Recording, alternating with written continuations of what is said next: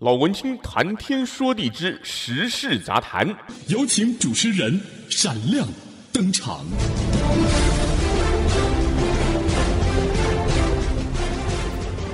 欢迎来到老文青谈天说地之时事杂谈。不晓得您现在的心情好吗？我是 Benny 老文青。那么最近呢，我想媒体关注的焦点，还有老文青我本人时事杂谈呢，以及我为湾区的电视台所做的时事评论节目，都是在讲美国大选。今天呢，我想换一个新鲜的话题讲，应该说吧，换一个轻松的话题讲，因为这个话题在台湾来讲，可能不算是那么的新鲜。我住在美国二十几年了，那我也时时会心系家乡，对吧？所以说我会上网看一些节目。早些年的话，要看到中文的节目，只有仰赖本地的中文的电视台。后来网络、YouTube 等等越来越风行，加上频宽越来越宽，等于说这个网速啊这些东西都一直长足的进步，使得我们在美国去看。华人的电视，特别是两岸的一些电视节目呢，可以说是日常生活当中的事情了。我还记得以前刚来美国的时候，我九零年代，我是一九九八年来美国定居的。那个时候，不要说什么 HD 所谓高清的影片了，那个时候小小一个，例如说什么三二零的那种宽度的，甚至就是像现在那种 GIF 一样的那种很很粗糙的东西。能看到一小段影片都是不得了的事儿，甚至那个传输也会很慢。那现在呢，当然大家都知道这个网络发展的突飞猛进吧。不过呢，我在美国这儿看上 YouTube 看电视节目，看中文的电视节目，大概也就呃这三五年之内的事吧。然后我一开始看的比较多的是中国大陆的节目，呃，为什么呢？因为我不晓得，如果您是住在台湾的朋友或其他地方朋友，我不晓得你有没有注意到一件事，就是台湾的电视节目，整个完整放上 YouTube 的不太多。相对于中国大陆来讲，中国大陆呢，他们主要的那些卫星电视台都有自己的频道，而且呢，他们往往会一些热播节目，他们会开设专属的频道，然后会放他们完整版的节目。甚至还有一些什么会员专享版啊，还有一些什么花絮啊、幕后啊，或者说如果是歌唱选秀节目呢，他们还会剪那个单曲，他们放的非常非常的多。反观台湾的来讲呢，放的就比较少。当然，一方面是因为可能我讲台湾的媒体竞争本来就是因为它市场比较小，然后竞争激烈，所以台湾的节目呢制作经费比较少。那制作经费少，坦白讲啊。很多时候在品质上呢是没有大陆那些主要城市的大的卫视做出来这么的精致，而且呢在网上弄视频啊，其实也要花蛮多的功夫的。那中国大陆就是人力很多，所以我想台湾的节目少，也许是这个原因。另外，后来呢这两年我也听说台湾有一些很棒的节目，像是公共电视做的一些剧集，甚至还卖到那个 Netflix。可是呢我在 Netflix 上找也没找到。嗯，不晓得是不是有分区域，因为后来听说可能是有区域的关系，因为分区域的关系，版权的问题，所以就看不太到，就挺可惜的。我最近呢是为什么今天特别想聊这个，就是在去年年底、今年年初的时候，台湾刚刚结束的一档很热门的一个真人秀、实境秀，叫做《全明星运动会》，就是呢，他找了一些艺人，分成红队跟蓝队，然后。从事各样的竞赛，那每一队呢有一个领队，其实也算总教练了。那红队的领队呢是台湾很有名的桌球，就是乒乓球的国手，叫江宏杰。如果是中国大陆朋友，您可能有听说过。他太太的话，您更听说过。他太太叫福原爱，是日本很有名的一个乒乓球选手，长得很可爱，而且他的中文是非常的流利，所以两岸都很有名。那这个江宏杰是一个文质彬彬、个儿高高的一位帅哥。那他也是台湾的这个乒乓球的国手。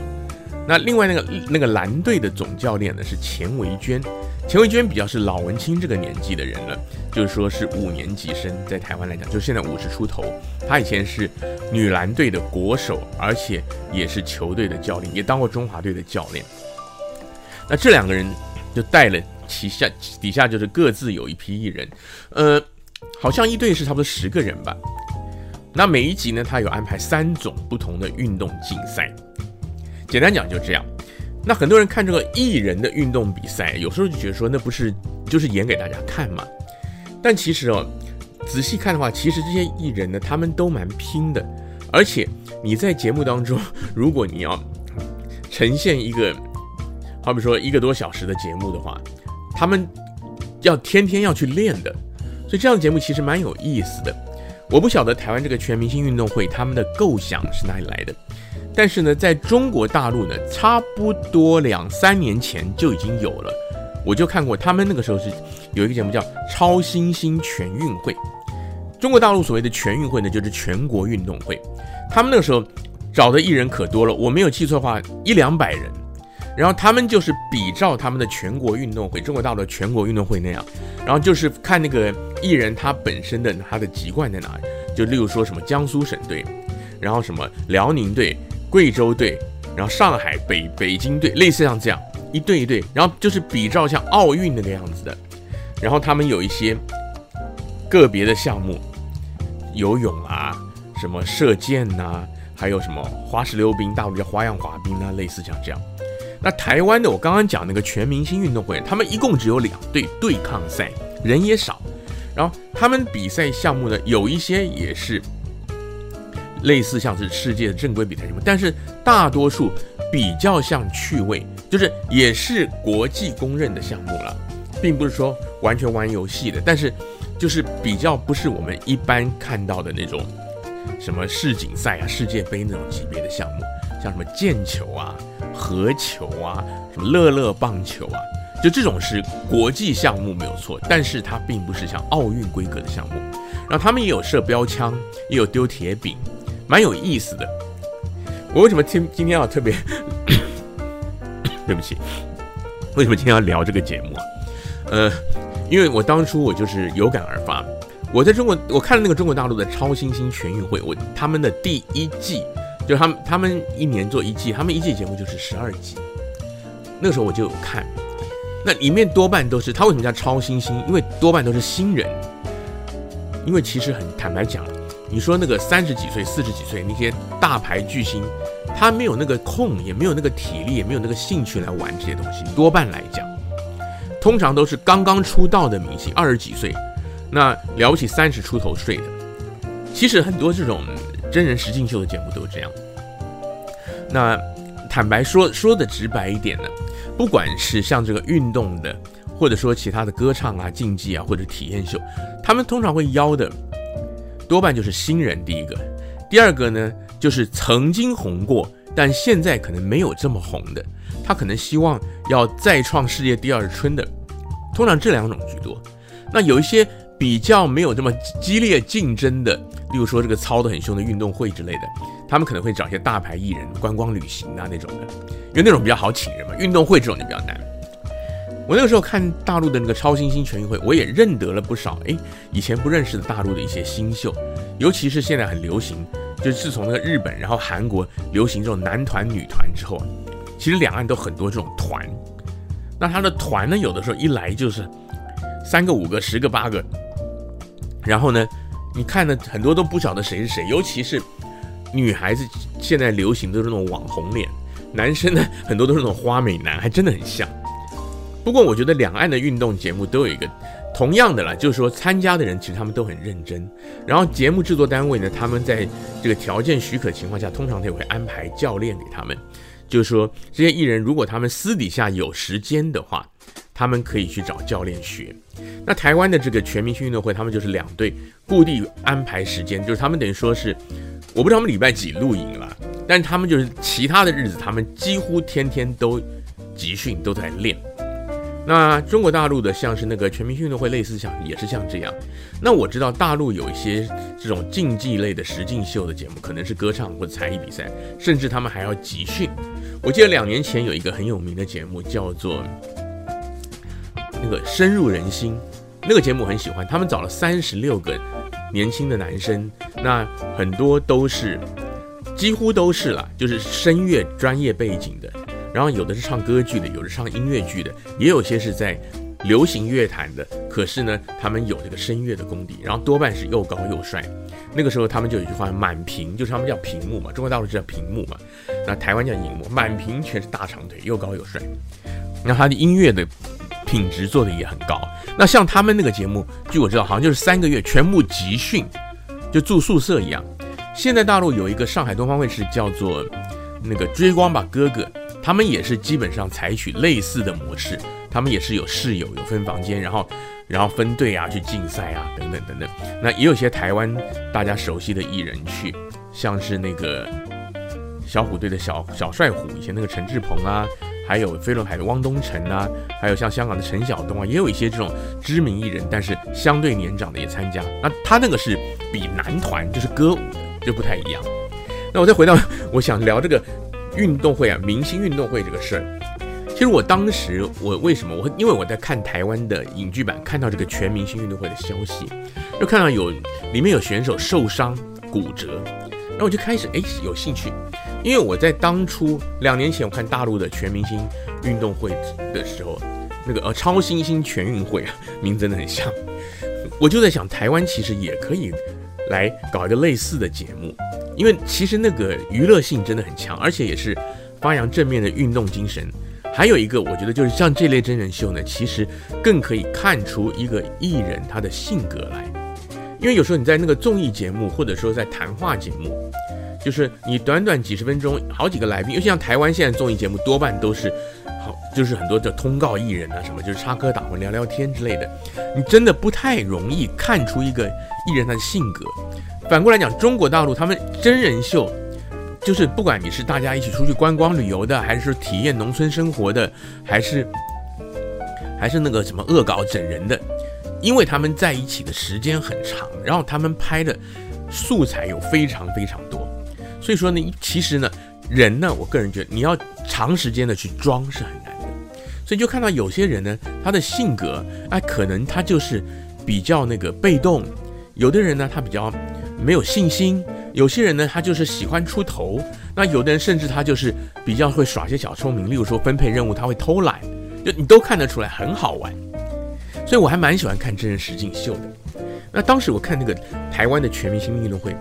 那时候一看，当然我可以理解，因为我是台湾来的，我在台湾的时候就从事媒体工作，所以我很理解台湾是因为市场本身就比较小，然后呢，因为媒体竞争厉害嘛，台湾的电视台相对来讲密度很大。所以说，大家的广告收益都不高的情况下呢，没有办法拿出高额的制作费，像大陆那样做。所以呢，坦白说了，有很多呢，你说那个现场的空间也好，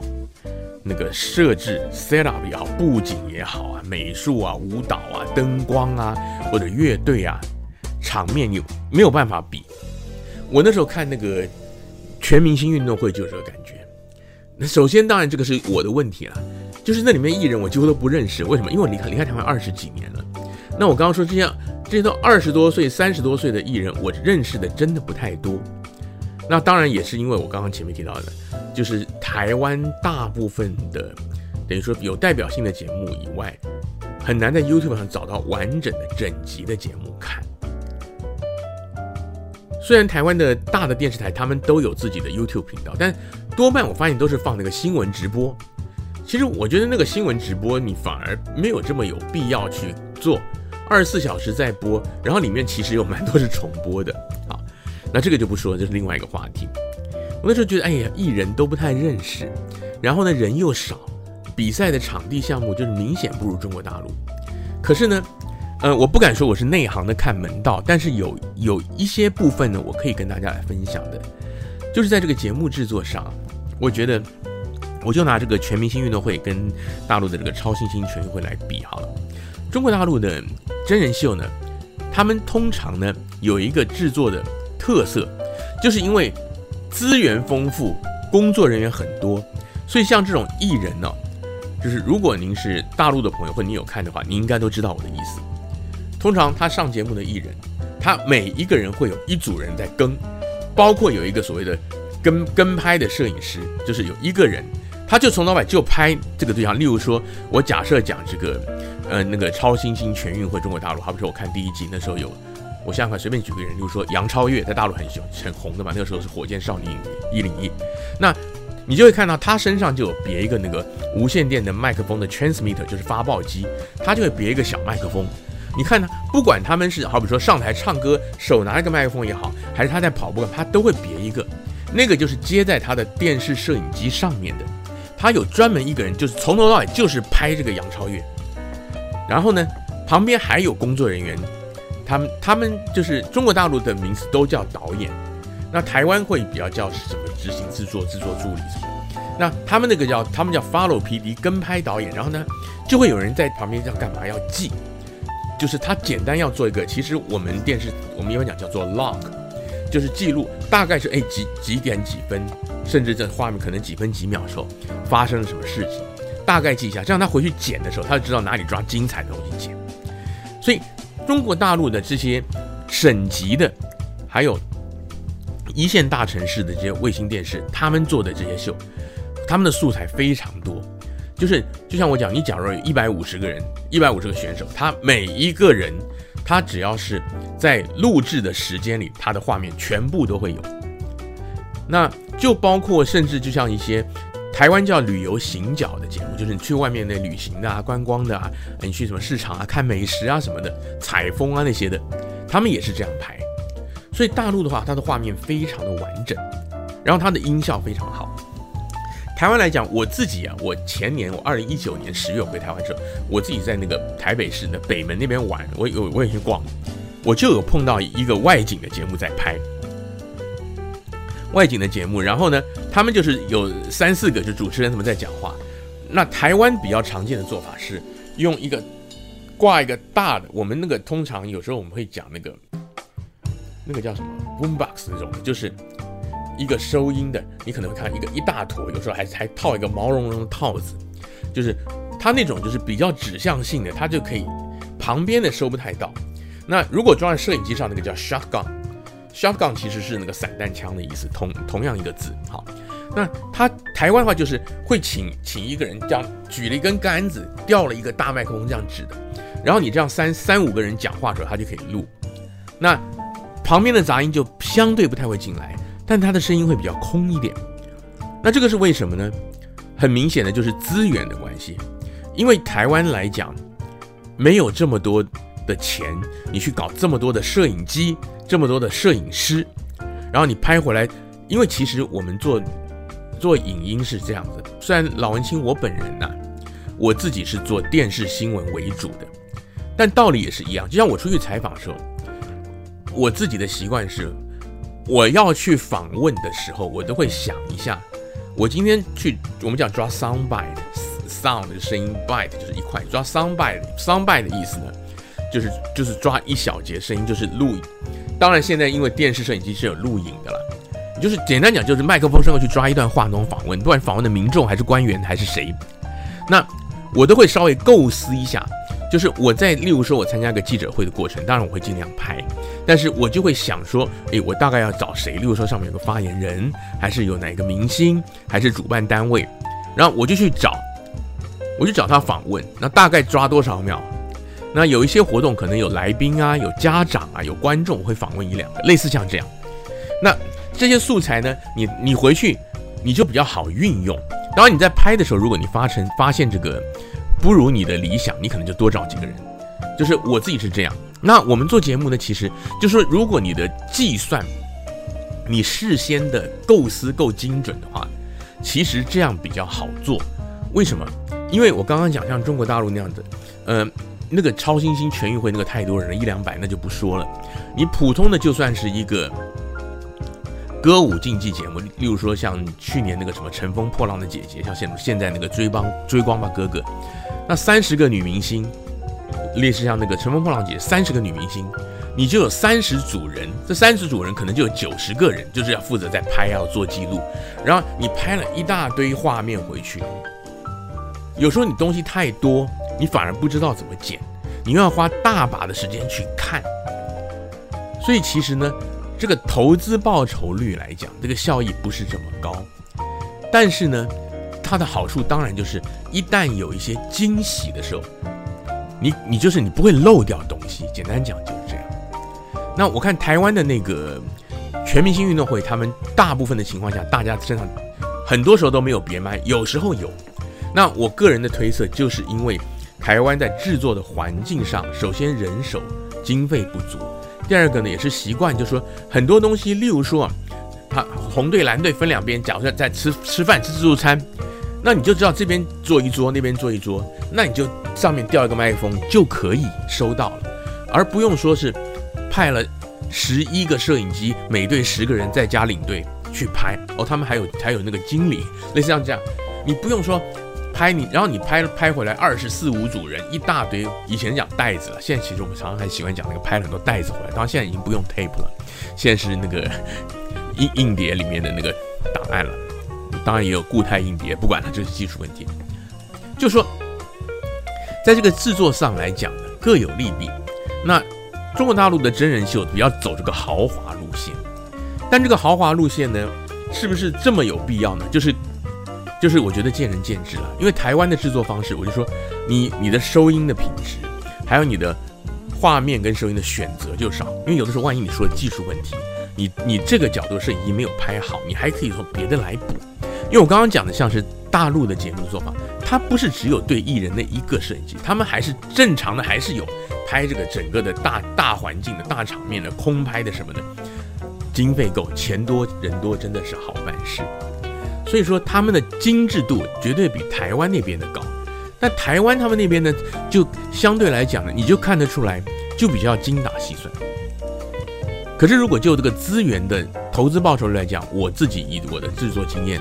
我会觉得说台湾的其实是比较更需要经验的累积，就是这个制作单位更需要有经验，等于说你要好好的规划。那那其实我个人的感觉，我看一些真人秀，我觉得台湾的摄影也好，那那个音控啊，很多都是老手，甚至别的不要说，你看那个综艺节目的谈话节目，台湾很多朋友，你看台湾节目就知道有什么孔锵老师、阿咪老师，他们可能有一个小的 band，或者是主要是一个 keyboard 的老师。那其实，在大陆像美国的 talk show 也是这样子啊，一些什么 Tonight Show 那种的，就算主持人跟来宾讲话，他也有一些乐队在旁边烘托气氛，那弹一些曲子啊什么的。其实我我个人的感觉，这些综艺节目的这个伴奏，台湾的普遍的经验丰富很多。为什么？因为别的不讲，有的时候艺人随口唱一首歌，他马上就可以跟上，而且是那个 key 是对的。中国大陆的情况常常有的就是说，他可能很专业的乐手乐队，那他们的音乐能力非常强。但是呢，他们应变能力不够快。我觉得这可能跟两两个地方的人的社会文化不一样。就中国大陆，我觉得他们应变能力比较比较不好，常常在一个，例如说一个真人实境秀节目，有两三个艺人啊，边走边唱歌，他们或者边聊天边唱歌。然后呢，他们的后期就是台湾叫后制，大陆叫后期啊，后期的工作人员他们就会把那个原唱找出来，然后叠在上面放，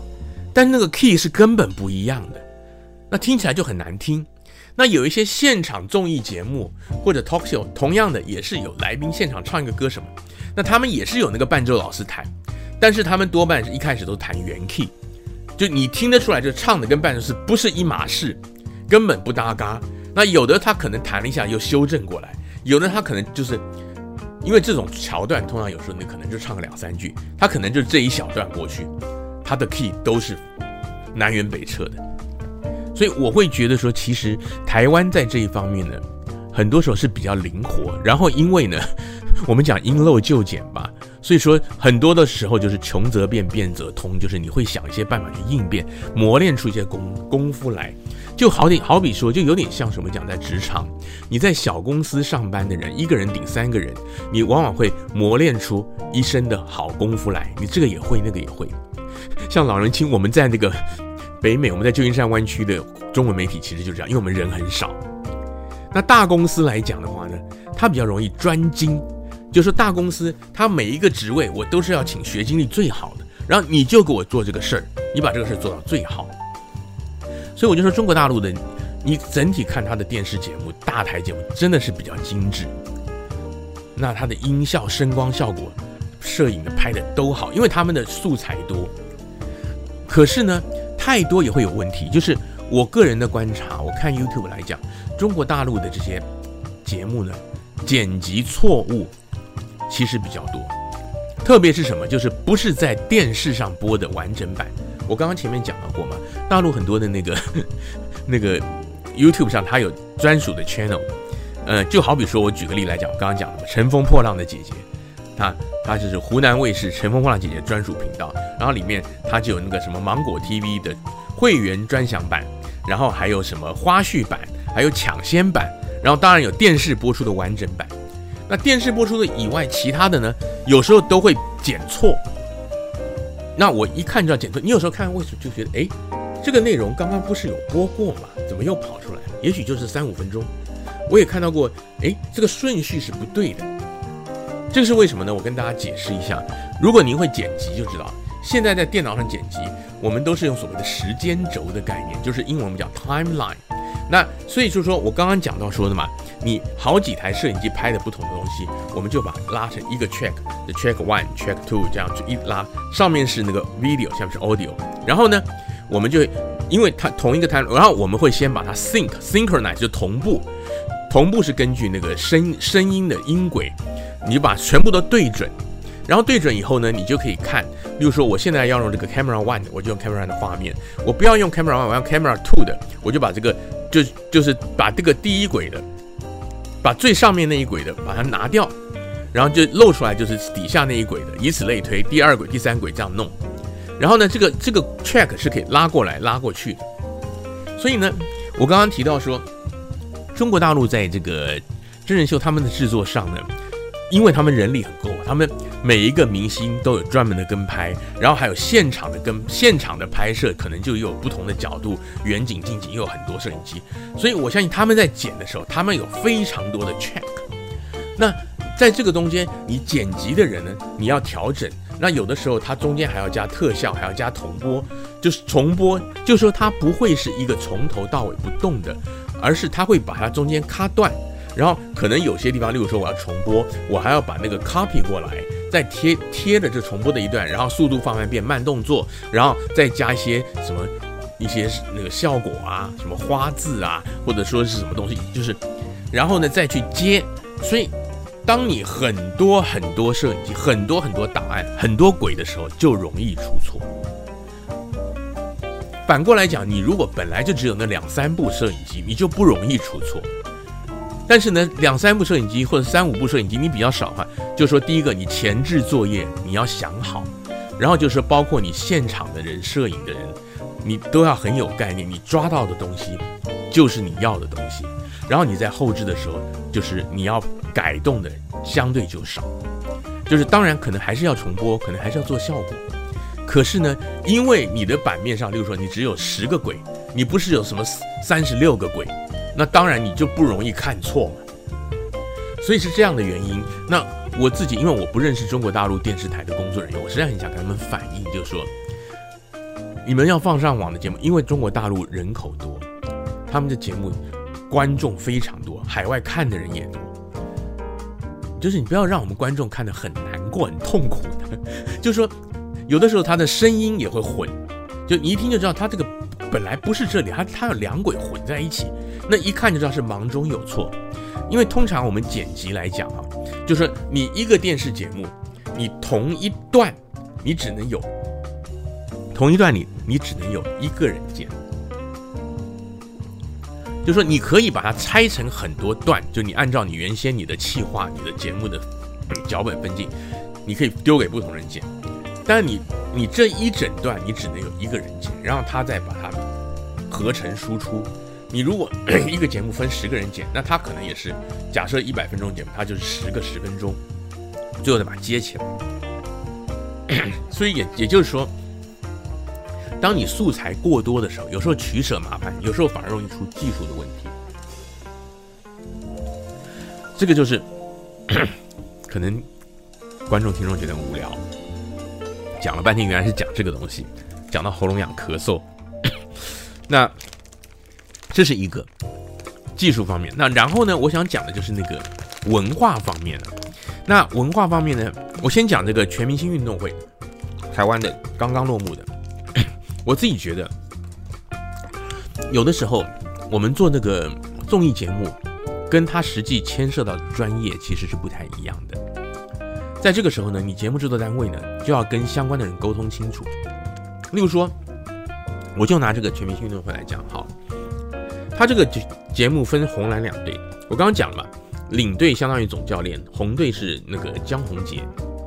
蓝队是钱维娟。然后我每一集都在看，那我发现呢，他们因为他们男生多，六个男生四个女生嘛，我记得每一队，那他们每一个项目呢，他们有的是分男子女子。那有的项目呢，它就是混合比。那混合的话，它很多的情况是出四个男生，两个女生，类似像这样。那如果你是有看这个全明星运动会，你大概知道我在说什么。蓝队就是那个钱维娟领队的那一队，他的女生上场，他的人上场经常会换，女生尤其是。那那个江宏杰领队那一队呢，你看他的女生呢，只要是两个人出来。十之八九都是一个叫芝芝，一个叫方云。为什么？那个芝芝她是一个歌手，是台湾原住民的歌手，她的那个体能运动细胞非常的好，几乎样样都强。那那个方云是台湾一个女团那个女孩，一个个个子高高，手长脚长，她跑得很快。所以呢，我为什么要特别讲这个？那这个跟那个我刚刚提到专业有什么关系？就是。江宏杰他本身是打乒乓球的，乒乓球它是一个个人运动，他虽然有团队赛，他他有时候他会有双打，那有的时候你是成队的话，他也有排棒，例如说第几棒第几棒。那总的来讲呢，是以个人为主。然后呢，我觉得这个江教练江领队，他本身他是现役的选手，所以他他很认真啦，就是说他对他们整个，我先要讲就他们这个。领队跟艺人相处非常的融洽，我不是在找他的麻烦，而是说他是以运动员的思维去看着整个比赛，所以他非常重视输赢。所以呢，他排这个上场的选手，他就是排强的人。好，那当然我这里也要特别说一下，就是因为我没有参与他们的幕后制作，我更没有去现场看过他们练习，所以这个是我从。电视节目的呈现上得到的结论，我不知道他们私底下有没有怎么样的商量，我不知道。那蓝队那个钱维娟，她是篮球教练，那大家看篮球你就知道，篮球通常也会有先发，会有一组先发五个人，然后可能会有主要的替补，那就是所谓板凳球员。那替补里面的板凳球员里也有比较主将跟副将之分。那通常在运动比赛像球赛的话，如果是你一开始的季前赛或者刚开始季赛，那个胜负比较无关的时候，那球队在允许的情况下，他们比较会 rotate，会让一些新人板凳球员也有机会上去磨练。他可能是啊领先很多上最后来上。那除此之外呢，还有一个我觉得这个钱维娟，他比较知道这个是一个本质上还是一个电视娱乐的节目。为什么这样讲？如果你是五年级，先像老文青一样五十几岁，在台湾背景的话，你可能会知道，钱维娟当初在台湾，她叫漂亮宝贝，她的长相在那个运动员里算算是蛮那个时候就是年轻时候，尤其是算比较清秀。然后她打球动作很像男生，她来美国参加过 WNBA 女子职篮的甄试，她也去中国大陆打过 CBA，她的身手动作非常的漂亮，那外形也不错，所以她曾经被邀请去出过。专辑就是他等于等于说他当过歌手了，好，所以我相信这个钱维娟她比较知道这个节目的本质，它还是一个秀。这些参加的艺人，他们来这里，他们并不是真的是为了要夺牌的，他们还是为了他们的演艺事业。简单讲就是，我需要露脸，我需要我的舞台。今天这些艺人，不管你的。你跑得快不快，跳得高不高，球打得好不好，他来参加，一定是要对他的事业有帮助。所以你固然应该要以运动场上的表现为主，但是你不能只考虑这个，你一定要轮流让大家都上，让大家都有露脸的机会。像我刚刚讲那个红队女生一排，我每次我都回头跟我老婆讲，芝芝方云啊，果然就是。那那个江教练，我就说他这样不对。当然，台湾的观众，如果你是红队的那个影迷，你可能不认同啊。但是我就要讲的就是，这样这些节目呢，运动的胜败很重要，但是它要凸显出这些明星的个人特质，还有他们的运动精神、团队合作更重要。因为我就觉得说像，像他那个红队里面，就女选手，她另外还有一个叫阿乐，阿乐还 OK，还有一个叫叫做琪琪，那个琪琪几乎都没有上场，尤其到后来她受伤了，那顶多就是大家都围在一起啊，加油喊口号的时候，你可能镜头会瞄的带到一下。那我不知道她自己的心态是如何。刚好我就举一下我刚刚讲那个节目的例子，它里面有一个女团叫 IVI，是三个人组合，三个人都在里面。红队有两个，一个就是我刚刚讲那个方云，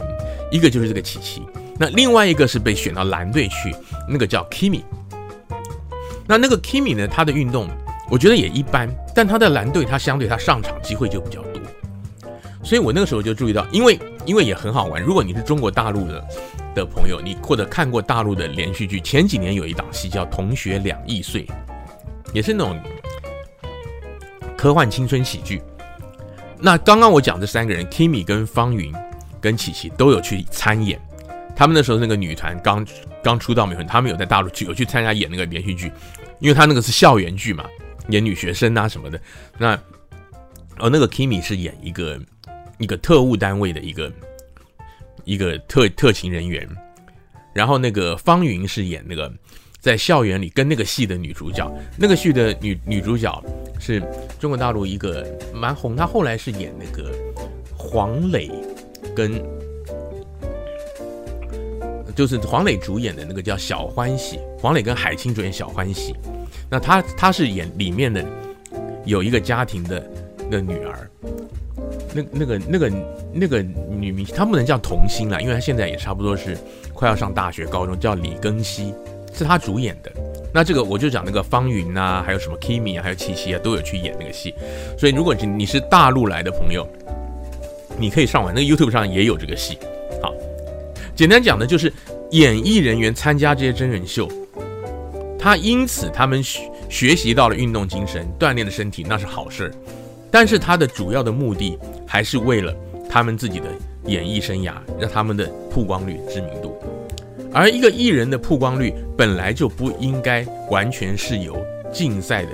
成绩来决定，除非当然就说你有的比赛，就像我刚刚前面讲的《乘风破浪的姐姐》，你淘汰了，那就没有话讲。但是我刚刚讲的这个全明星运动会，它没有淘汰的。那你身为一个领队教练，你就应该适当的照顾。而且，其实我觉得我们不要说艺人，我们再举个例来讲，我们讲老师，就像学校的老师一样，很多时候你办比赛的时候，你也不见得应该完全知道成绩。有的时候你会派一些成绩。例如说，你身体比较不好的，功课比较不好，你让他们有自我肯定的机会，你让他们有学习锻炼的机会，就是这是一个，我觉得这个也是运动精神的一环，绝对不是只看胜负，只看成绩。那相对来讲，我刚刚讲的那个中国大陆那个超新星全运会，我我只看了第一集哈，因为他个人项目比较多，然后他比较像是代表队，那他们。大部分的情况下都个人都比较有表现的机会，可是缺点就是人太多了，人太多你就有稀释掉。那再接下来我就要再接接下来讲这个下一个也是相关的主题，还是围绕在这个真人秀或者节目的安排上。那台湾我刚刚说那个红队的那个江宏杰教练，我觉得是比较可惜的一点啊，就是对于他们这一队有四个女孩子，另外两个人很少上场。我觉得这样也不太好。那甚至，也许我不晓得了，说不定，因为他们自己有在讲。我刚刚讲那个琪琪，他本来运动就不太好。那其实啊，你说运动不太好来参加这个节目呢，你当然可以说啊，他就是要来露脸嘛。但是呢，其实也要很大的勇气啊。我如果从小体育不好，像像老文清我自己，我小学的时候，我我体育成绩很差。你上这个节目，你会觉得说我可能会去丢人现眼，我可能压力大，也需要很大的勇气。那在这种情况下，也需要很大的鼓励。这就是我刚刚说到的。我觉得像这两位领队，那我觉得钱维娟领队，他第第一个他的他从事的项目使他会更会考虑到团队。第二个，我觉得他的人生阅历，因为他年纪比较大嘛，跟这个，我想还有他曾经涉足过娱乐圈，我想这些应该都是相关的。那讲到这个露脸呢，我刚刚也讲到说，中国大陆的真人秀，他们的人很多，对吧？那这个事儿呢，又有一个值得说的，我自己是这样觉得了。有的时候啊，人多不见得好，甚至我觉得是反面效果。除了我刚刚提到的后制作这个方面以外，还有一个就是。我会发现一个情况，中国大陆有很多的这个真人秀，尤其是比赛的报名的，像是什么《中国好声音》啊，什么像这种就是报名歌唱比赛啊之类的，因为歌唱比赛最多嘛。很多时候他们因为，当然我想，因为中国大陆的市场太大，人口太多，人才太多，各省市办海选，他可能都是几万人里面，真的是几千几万人里面挑一个出来。那这些人都很优秀，所以我说，大陆的很多种选秀节目可看性高，因为他们顶尖人才真的是，你说，要么就是歌艺很好，要不然就真的都是帅哥美女。台湾在这方面吃点亏，不是说台湾人的素质不够，而是台湾人的人数不够。可是相对来讲呢，我就会感受到一点，有的时候呢，你收了这么多的参赛者，甚至有一些是。就是有一些是应邀来的一些参赛者，我觉得说，你以一个节目的规模，其实你不需要这么多人。这就像我刚刚提到过的，台湾的全明星运动会一共分两队，他也没淘汰，两队总共十个人，我大概也要看到两集三集以后，我才大概记起来谁是谁。那像大陆拍的节目，我刚刚讲那个超新星全运会那事，你一下来一百多个人。一百多个人，我对于对于观众来讲，其实大部分人走马看花，我可能根本都记不得。那这些艺人明星，他们很卖力的表现，结果他们是可能一整集镜头没有带到他几秒钟。其实我我个人会觉得啊，就算他们有拿到酬劳，也不是那么的尊重。那参赛者呢，更是如此，尤其是很多的选秀节目，它的拍摄的时间是很漫长的。我记得大概也是在两三年以前，我看了一。一个电视节目，我忘记是哪一家电视台，中国大陆的。那它是叫《天籁之战》，它是有几个艺人，就有有一点点像导师一样，他可以去挑选，有点像互选啊，就是他每一集有有几个人出来试唱，然后呢，那一他他可以，他当然可以说，那我心仪的艺人谁，然后台上的谁，就台上就可以挑选到他这一对，有点像这个样子。那那个时候。我就记得我我印象中那个节目的导师就有费玉清啊，有好好像还有莫文蔚啊，有杨坤啊，有华晨宇啊，类似像这样两岸的艺人都很棒。然后呢，我就记得有有几次，因为他们有时候请一个人出来啊，自我介绍讲一讲，然后呢，那我我欣赏艺人谁什么什么，要唱一段歌曲，那好谢谢你就回去了。然后呢，有一个人，有的人出来呢，好，我我就看中了那个哪个艺人，哦，选上就选上，因为像这样子。有一次呢，有一个参赛的男生，他就是他出来了三四次，都叫他回去，下礼拜再来。然后那个时候台上几个艺人好像就开玩笑，就这个人又来了啊，你又来了。然后另外有一个女生，啊，就是啊，我我好欣赏谁谁谁，我希望跟他一起合作。啊，好啊，那你就来吧。那这位啊，对不起哈，就是他们应该调侃那个每次都来的人。结果那个人呢，他就很不高兴，他就他就讲了，他就看得出来他不高兴，他就说了一段话。他大意是这样，我的印象是这样，就说，我也希望说，就是等于说各位老师能够体谅一下，也尊重一下我们这些参赛的人。啊，我来这里，我们很多人是请假甚至辞掉工作。我就我我就住在酒店里面来参，因为他们要录影嘛，因为有些可能还要培训。那尤其像大陆很多的歌唱选秀节目，因为每一个人都可能上台，所以他们都有预备好自选的曲目。他们也要等于说，他们也是要去彩排的。他们每次节目开始，他们也要跟乐队彩排灯光什么东西。他说：“我在这里已经住了好几个礼拜了，我没有办法回去工作。”我也没有收入，就是我们是很认真来来看待这个比赛的节目，那也希望各位老师能够很认真的来看待我们，类似像这样的意思。那这个就是我要讲的。那我觉得就是，我不晓得，可能是文化的关系，可能大陆的朋友你不会觉得。那以我一个我台湾背景，然后我住在美国二十几年，我会觉得说，对人的尊重是很重要的。就是说，你一个高品质的节目，你可以挑选参赛者没有问题。但是呢，有时候你其实你不需要挑这么多的参赛者嘛。你你的参赛者，你在各地办海选，你已经是千里挑一、万里挑一的。你挑出来，你好比说，你就需要这个节目，假设有四个导师，每个导师需要二十个人，每个导师需要五个人。一个战队，二十个人。那你你就录取个，假设来讲，我其实如果是我做节目了，我就录取二十个人，让这些导师去挑，我不会说找了一百个人来上来唱两两唱两句，下下去再见拜拜，或者说每个礼拜上来，然后自我介绍，希望希望各位老师，希望某某老师，我我希望成为你的队员，然后台上嘻嘻哈哈爱理不理或者开开玩笑啊，好，那你下次再来，谢谢，拜拜。我觉得这是不尊重人，而且浪费资源，就是也浪费你节目制作单位、节目组的资源啊。因为有些有些电视节目，像中国大陆，尤其是大的电台，有些他也要付这些参赛者，他可能也有补助一些钱，或者说你不要讲补助钱，你录影浪费时间嘛。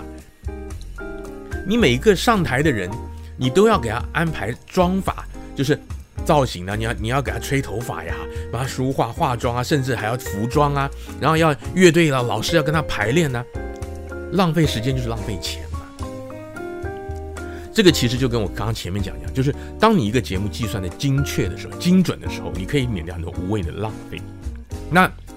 体现在制作上呢，就是最直接反应就是节省成本。那体现在这个来宾跟艺人呢？除了节省以外，我觉得也是对人的尊重。不管他是大牌明星还是小牌明星，你今天邀请他来，你就应该事先要算过，你要给他最基本的一个亮相露脸表现的机会，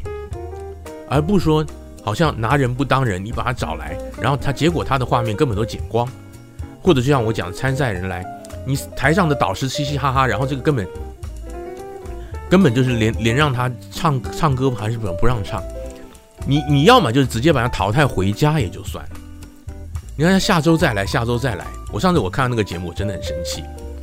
那相对来讲，就是就算淘汰，我就是说，因为中国大陆的市场已经够大，人才已经够多了，就是就有点像中国好声音那样子，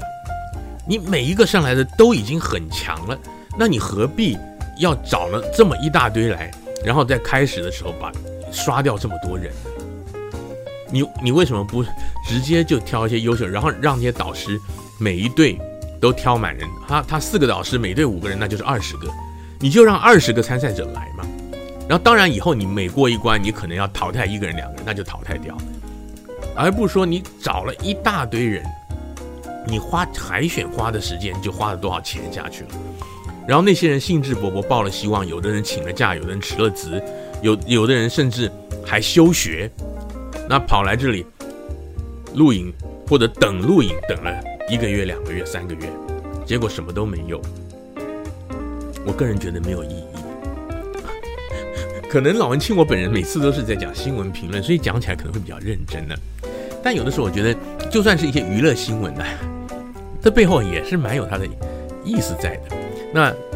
我想关于娱乐八卦的视频呢，YouTube 上有很多，我想很多朋友大家都可以去找到。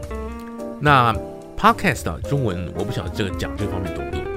可能老文青总是想讲一些呢，可能比较不一样的东西，或者说，因为我在媒体工作过，有一些不同的思考。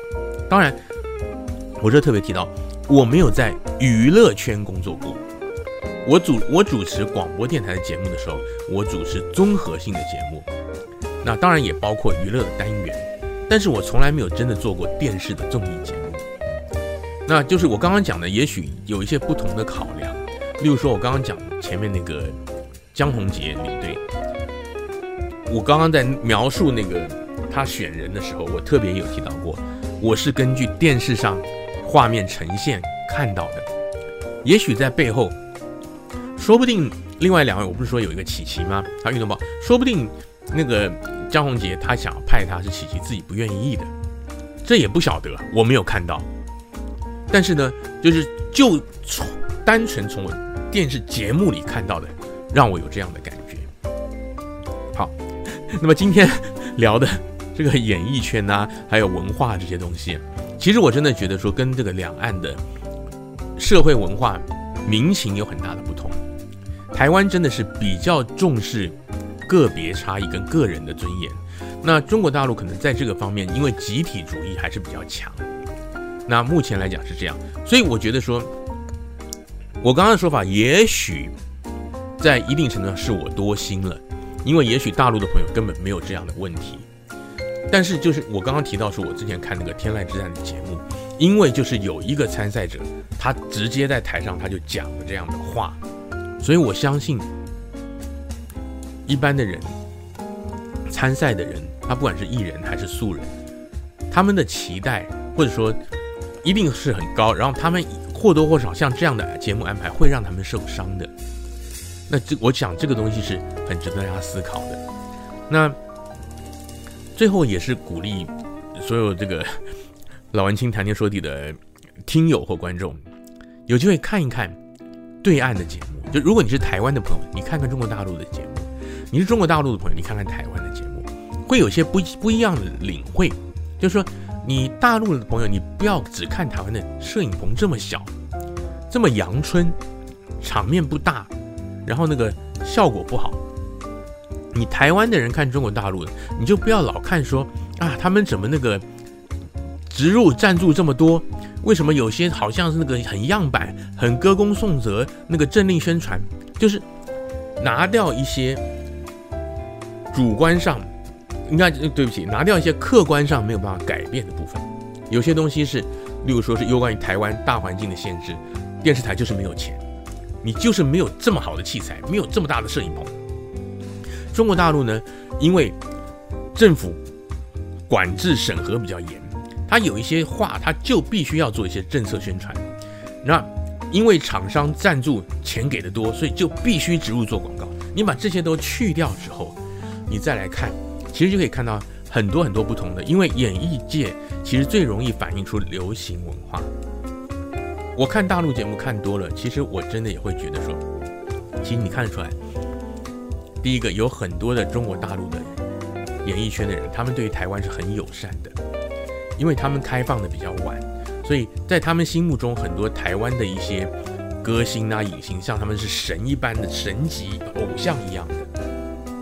就这个不是为了做生意，因为大家都知道现在中国大陆市场起来了，大陆市场比台湾市场大太多了。没有必要刻意去讨好台湾艺人，那甚至他们很多口语，我常常一听都不是台湾人讲的，哇塞啊，什么东西，一就是文化是互相影响。那反过来一看台湾的节目呢，台湾当然这几年政治的关系，有一些那个仇中的气氛，但其实你看演艺圈综艺节目啊，或者说谈话节目啊什么的，很多的词呢，口语的讲话也变成用中国大陆一样的词，那我会觉得说。这个就是一个良性的文化交流，彼此互相的认同、互相的了解，其实我觉得是好事情了。